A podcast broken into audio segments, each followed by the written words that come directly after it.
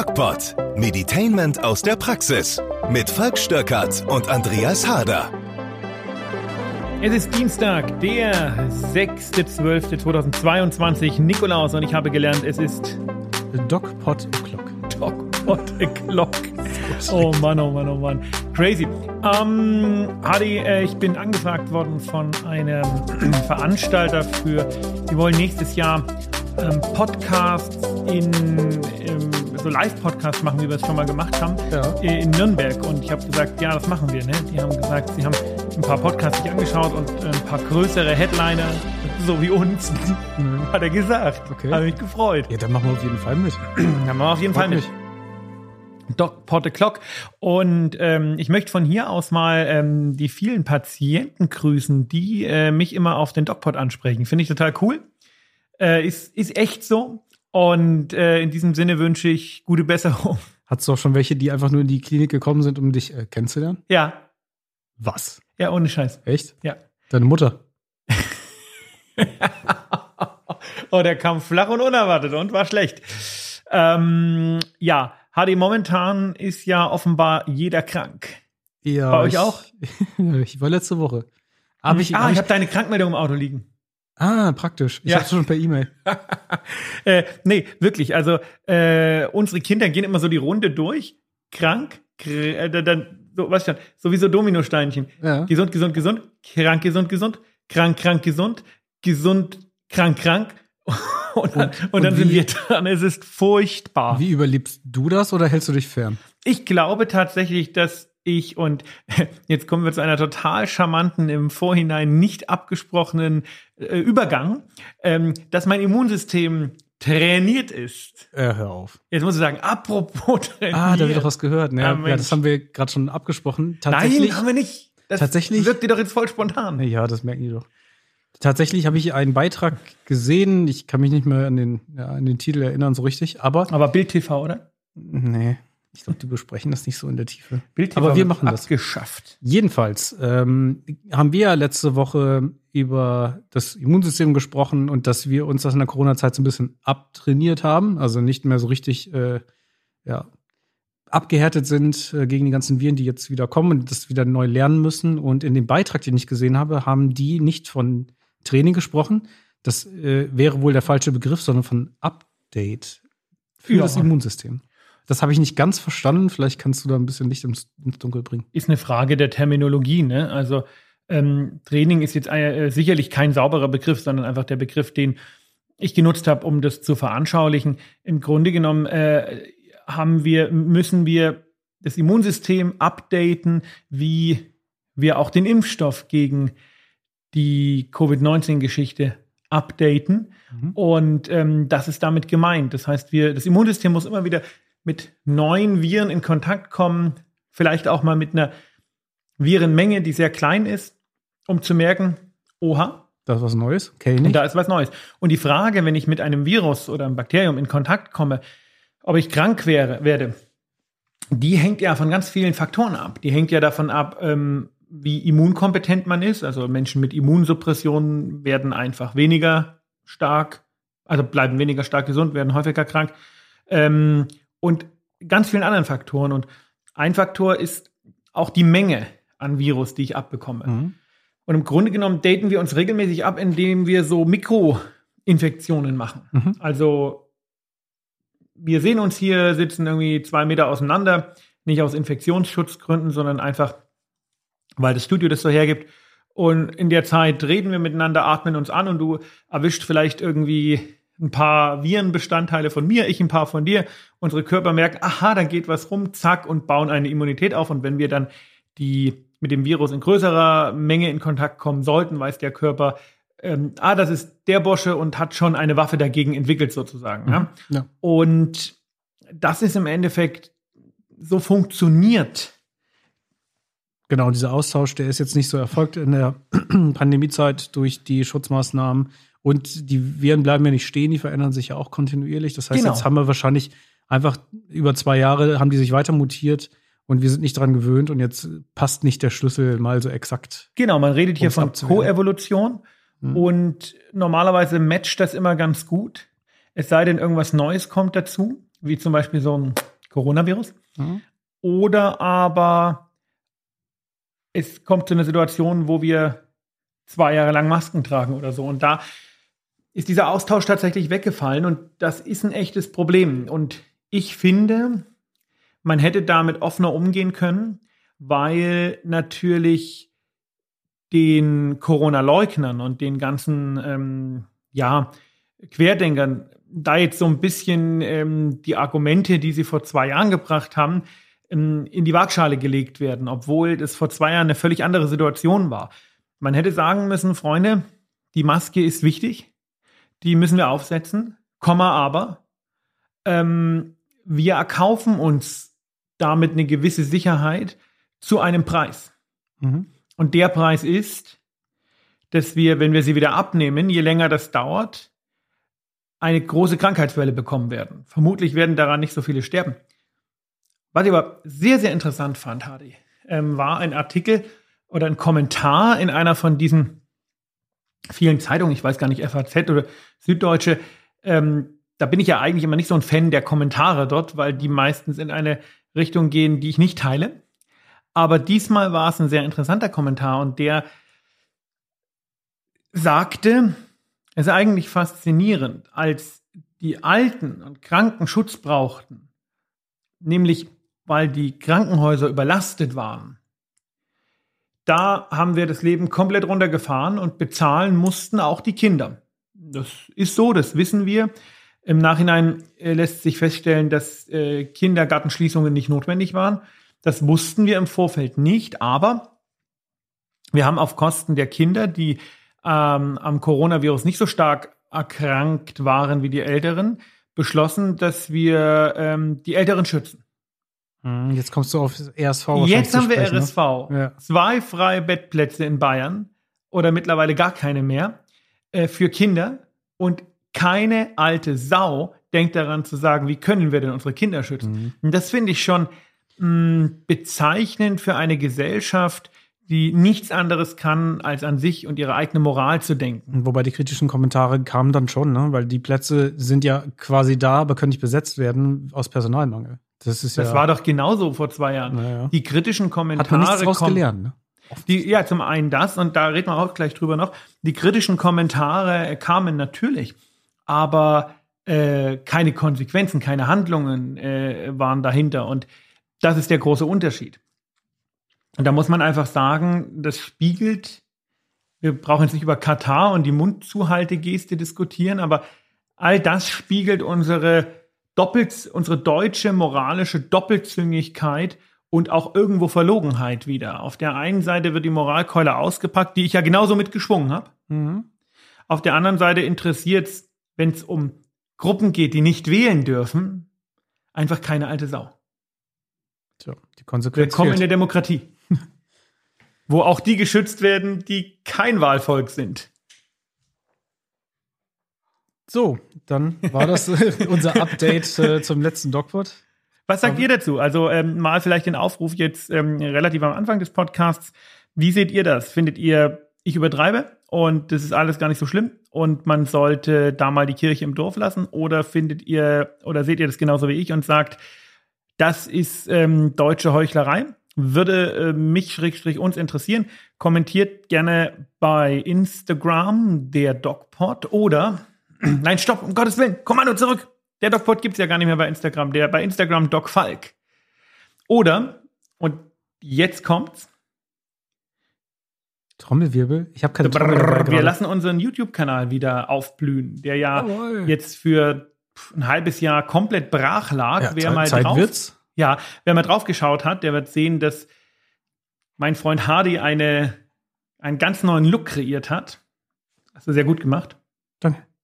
Und das ist der DocPod YouTube-Kanal. Da könnt ihr auch kommentieren. Genau. Und da kommen jetzt Videos, wie ihr das gewohnt seid, nee. wart von früher. Vielleicht möchtest du mal das neue Videokonzept vorstellen. Ich sehe hier gerade die Anteile des Sprechens und da bin ich stark, stark, stark, stark überrepräsentiert. Echt? Kriegst du schon eine rote Warnlampe? ja. Also stell du doch mal unser neues Konzept vor, bitte. Bist du kurz vor Fresse halten? Ja. Gut.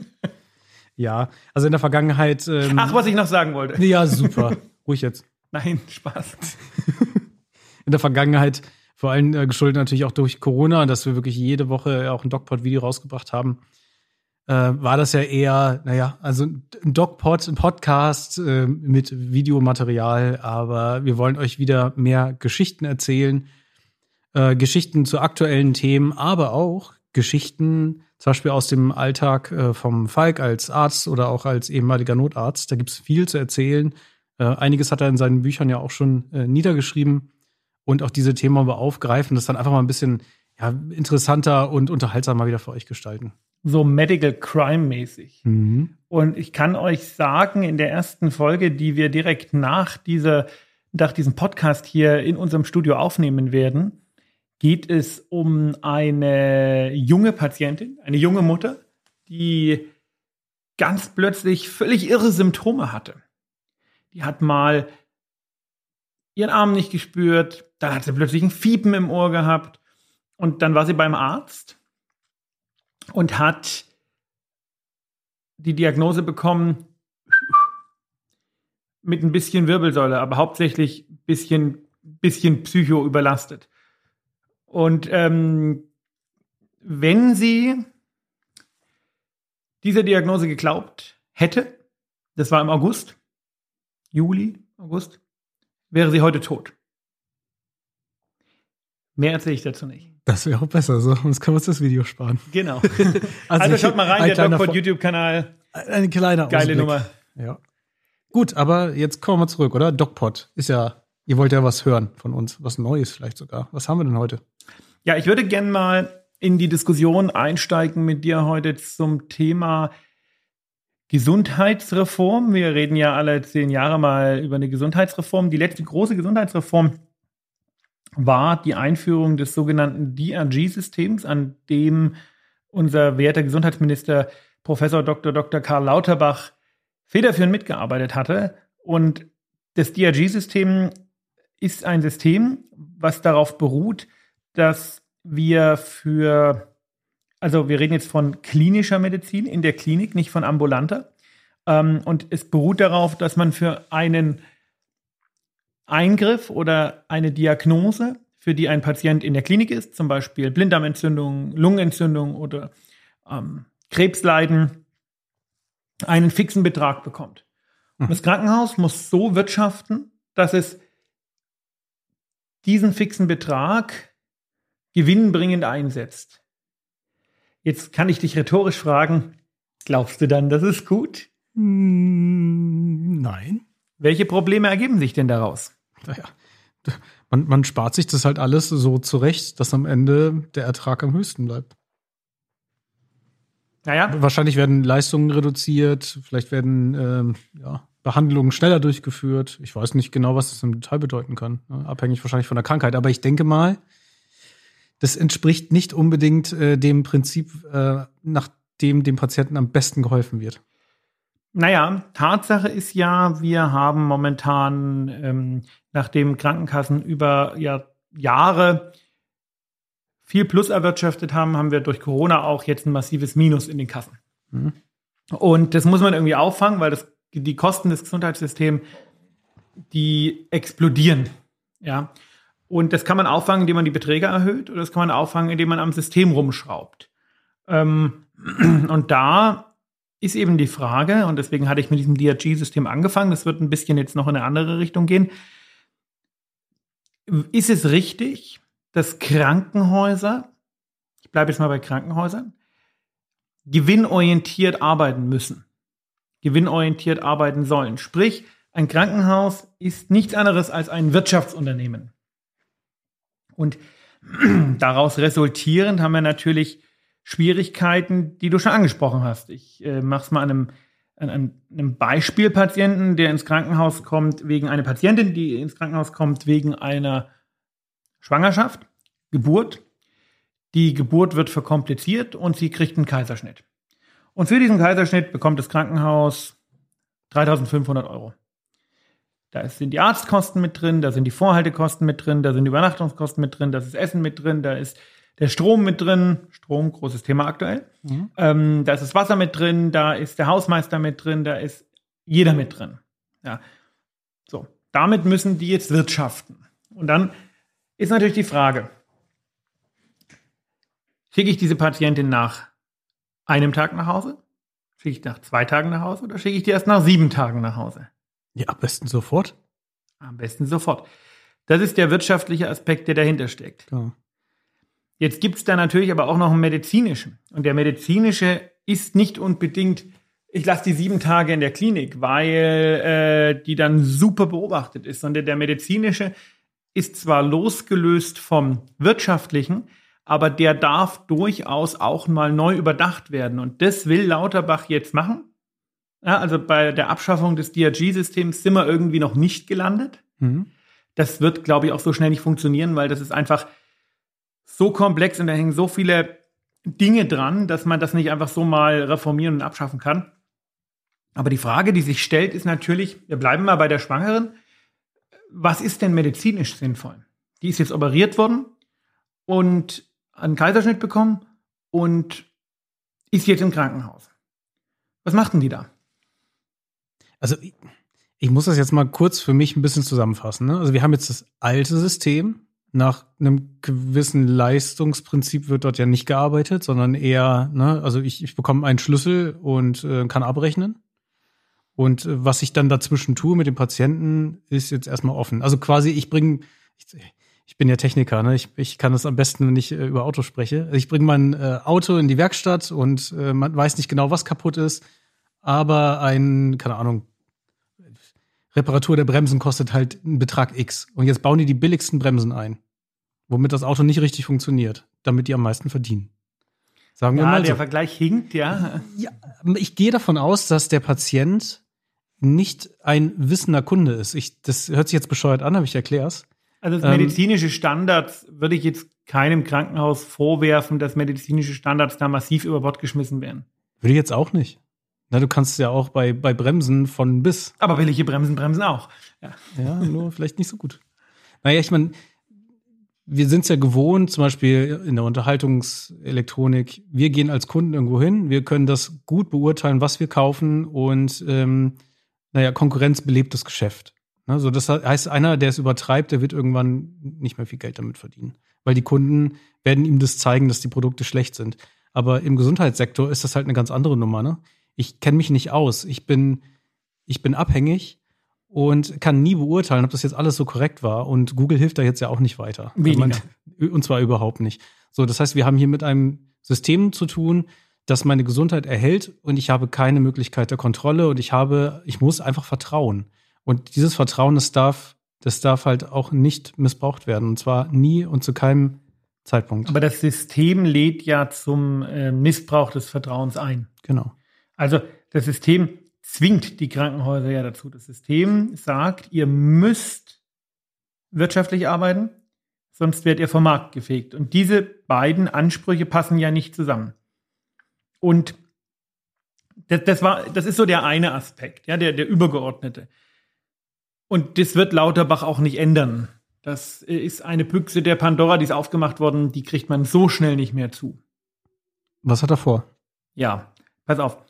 Äh, er will es ein bisschen von der anderen Seite aufzäunen und ich bleibe noch mal bei der ähm, bei der Kaiserschnitt-Mutti, die jetzt da im Krankenhaus liegt, Kaiserschnitt bekommen hat, zugenäht, Kind geht's gut, Mutti geht's irgendwie gut. Was macht denn die den ganzen Tag im Krankenhaus? Warten auf Genesung. Und jetzt müssen wir uns die Frage stellen: Ist ein Krankenhaus dafür da? Mhm. Ich stelle dir die Frage einfach mal als Laie.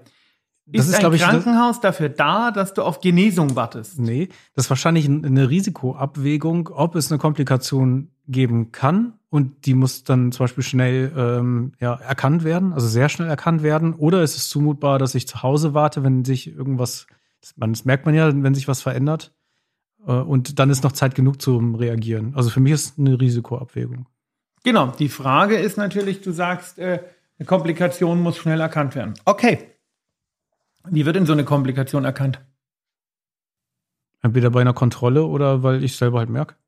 Genau, du merkst es selber. Was machst du als frische Mutter, wenn du ähm, Kaiserschnitt bekommen hast und merkst, irgendwas passt nicht? Sagen wir mal, die Narbe ist auseinandergeplatzt oder du hast äh, vaginale Blutungen.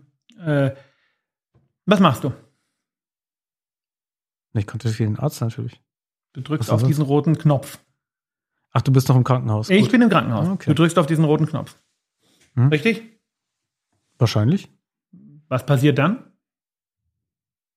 Ich will dich nicht, ich will dich nicht äh, irgendwie äh, in, ins Messer laufen lassen. Ich will das nochmal durchspielen, Ich- ich um, kenn- ich um kenn die nicht. Idee, um die Idee halt zu illustrieren, die äh, dahinter steht, hinter dieser Reform. Okay, dann spielen wir das durch. die Also gar es- nicht so blöd ist. Ja? Du drückst auf den roten Knopf. Ich äh, hoffe mir natürlich jetzt, oh, okay, da geht das hin, innerhalb von ähm, wenigen Minuten eine Reaktion auf das Drücken des Knopfes. Ja, ist okay. Reaktion auf das Drücken des Knopfes kommt. Da kommt üblicherweise erstmal der Lehrling, sagt, was ist denn los? Dann erklärst du es ihm. Genau. Weiter. Also ich blute da zwischen den Beinen. Nee, ich bin im Krankenhaus, da wird wohl irgendjemand Ahnung haben. Genau. Dann wird man einen Ultraschall anmelden, da wird man eine Diagnostik machen, da wird man gucken und im Zweifel wird man operativ nachsanieren. Mhm. Das ist selten, dass sowas innerhalb von Minuten nachsaniert werden muss. Ist sehr, sehr selten. Was spricht denn dagegen, wenn diese Patientin jetzt zu Hause liegt und während ihrer Komplikation aufs Handy drückt? Der Rettungsdienst ist wahrscheinlich eher da als die Auszubildende im Krankenhaus. Mhm. Ähm, der Rettungsdienst fährt die genau dahin, wo sie hin muss, innerhalb kürzester Zeit. Und da ist ein Arzt, der immer vorgehalten wird, weil er nämlich genau für solche Notfälle da ist und kann die Patientin versorgen. Das wird vermutlich insgesamt genauso schnell gehen oder schneller, als wenn der Patient jetzt im äh, Krankenhaus liegt. Mhm. Und da kommen wir jetzt zu, äh, da kommen wir jetzt zu dem Punkt, den ich, äh, ähm, den ich besprechen möchte, nämlich die Frage, äh, müssen viele Dinge tatsächlich, ist das Krankenhaus ein Ort, um zu genesen? Und da sagt Lauterbach, warum denn nicht in die ambulante Medizin auslagern? Und da hat er nicht Unrecht. Jetzt kannst du sagen, jawohl, der Arzt kann ja auch kontrollieren, ob eine Komplikation ist. Sickerblutung. Wird, wird jeden Tag Blut genommen, geguckt, ob die roten Blutkörperchen abfallen. Mhm. Du, du, das wäre Kann der Hausarzt machen, ne? Das wäre sogar möglich, weil ein Krankenhaus Aufenthaltsplatz, allein die Räumlichkeiten kosten halt schon viel Geld. Du sparst dir das Geld und du könntest ja auch ein quasi so ein, so ein 24-Stunden-Notfallteam haben, das halt regelmäßig Hausbesuche durchführt, ne? Täglich mal kurz vorbeischaut oder sowas könntest du auch. Genau, man muss wissen, alles, was du ambulant machst, alles, was du ambulant machst, ist, wenn du es mit demselben vergleichst, was du im Krankenhaus machst, deutlich billiger. Ja. Also muss man sich die Frage stellen, warum brauchen wir denn eigentlich Krankenhäuser? Und die Antwort ist fast immer nur aus sozialen Gründen, weil wir die Leute, die sich in einer akuten Krankheitssituation befinden, zu Hause nicht versorgt bekommen. Mhm. Ein Krankenhaus ist aber für ein Hotel einfach viel zu teuer. Ja, eindeutig. So, jetzt gibt es natürlich Schwerstkranke, die auf einer Intensivstation liegen, die werden da ausgenommen. Es gibt ähm, große Operationen, wo du sagst, okay, da möchtest du jetzt nicht zu Hause liegen, wo du irgendwie zehn Schläuche in dir drin hast. Ja, aber Mhm. auch da kannst du, nachdem die Schläuche raus sind, ja durchaus überlegen, nach Hause zu gehen. Ähm, und der Grundgedanke ist, Medizin raus aus dem stationären Sektor, wo auch immer es geht, rein in den ambulanten. Und wenn man den, diesen Grundgedanken zu Ende denkt und sagt, okay, dafür müssten Strukturen verbessert werden, Pflegedienste und so weiter und so fort, ähm, dann löst der mehrere Probleme. Der löst ein Fachkräfteproblem, der löst ein finanzielles Problem und der löst ein strukturelles Problem. Mhm. Hört sich erstmal gut an, oder? Gibt es einen Haken? Wie ist es mit der Finanzierung? Wenn wir das jetzt mal, das haben wir ja vorhin angesprochen, wie, wie wäre es jetzt hier? Gäbe es dann auch Schlüssel?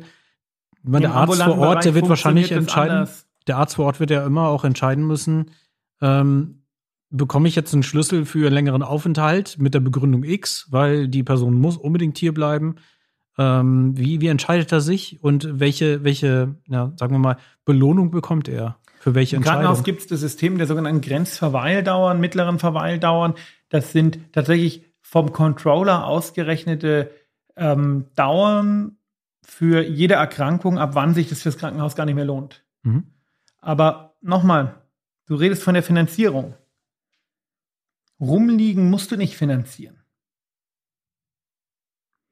Was passiert im Krankenhaus? Da kommt dreimal, also in einer Normalstation, kommt dreimal am Tag jemand, der Blutdruck misst, der Zucker misst. Das sind alles Dinge, die kann der Pflegedienst zu Hause auch machen.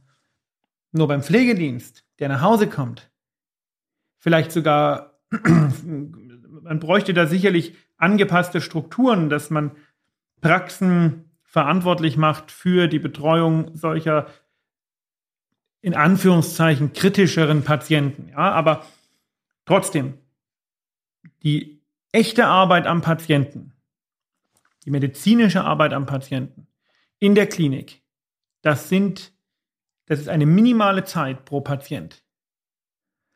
Der Rest der Zeit ist, wie du sagst, warten auf Genesung, sprich rumliegen. Mhm. Dieses Rumliegen kostet uns aber, kostet der Solidargemeinschaft ziemlich viel Geld. Ja. Wenn man dieses Rumliegen versuchen würde, zumindest in einigen Fällen, lass es nur ein Drittel der Leute sein, in den ambulanten Bereich zu legen, würden wir uns sehr viel Rumlieggeld sparen. Mhm. Und das würde das Gesundheitssystem effektiv entlasten. Was halt wichtig an der Idee ist, und jetzt haben wir vorhin schon das Wort Vertrauen genannt, dass das natürlich passt, ne? Dass wenn, wenn ich jetzt, mir geht's nicht gut, ich habe eine OP gehabt und der Arzt sagt, nee, du kannst schon zu Hause warten, ne? Und jetzt habe ich als Patient ja immer sofort Bedenken. Ist das jetzt die richtige Entscheidung? Bin ich vielleicht derjenige, bei dem eine blöde Komplikation auftritt? Ähm, Gehe ich jetzt ein höheres Risiko ein? Das muss natürlich passen. Ne? Da darf am Ende nicht rauskommen, dass das Krankenhaus jetzt irgendwie ähm, gewillt ist, die, die Patienten möglichst sofort und möglichst schnell immer nach Hause zu schicken, auch wenn das vielleicht von der Risikoseite nicht mal die beste Entscheidung ist. Das, muss kommt natürlich doch, passen. naja, ne? das kommt doch auf die Strukturen an, die zu Hause vorhanden sind. mhm. wenn in, denn der ambulante Bereich so gestärkt wird, umstrukturiert, was aber nicht so schwierig wäre, ähm, auf eine Art und Weise, dass du sagen kannst, okay, jetzt ähm,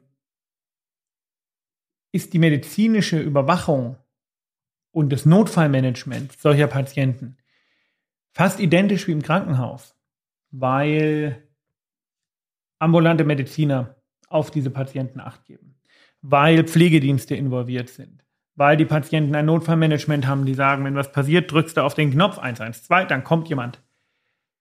Dann wird es, was die Patientensicherheit angeht, nicht großartig anders sein. Das ist quasi Und- eine Verlagerung ins Homeoffice. Ne? Genau. Und man muss dazu, also was man dazu halt sagen muss, ist, die Kliniken werden Zeta und Mordio schreien. Ne? Mhm, klar. Das ist völlig klar. Ähm, aber Ich meine, so geht's jetzt auch nicht weiter, ne? genau. Sehen wir ja gerade. Ne, Wir haben vorhin das Beispiel mit den Kindern gehabt. Ja, überall zu wenig Geld, zu wenig Personal. Ich meine, das ist ja auch nicht wünschenswert, was wir da jetzt gerade uns angezüchtet haben. Vielleicht durch die Regeln, die wir eben so haben im Ärztebereich. Und vielleicht noch eine Motivation. Für viele Patienten ist es ja sogar wünschenswert, möglichst schnell wieder rauszukommen. Also ich kenne da genug, die dann nach zwei Tagen keine Lust mehr haben und sich denken, ja, zu Hause kann ich genauso irgendwie da sein und äh, dann nervt mich mein, mein äh, Bettnachbar nicht. So Kann, ist es. kann, kann auch positiv sein.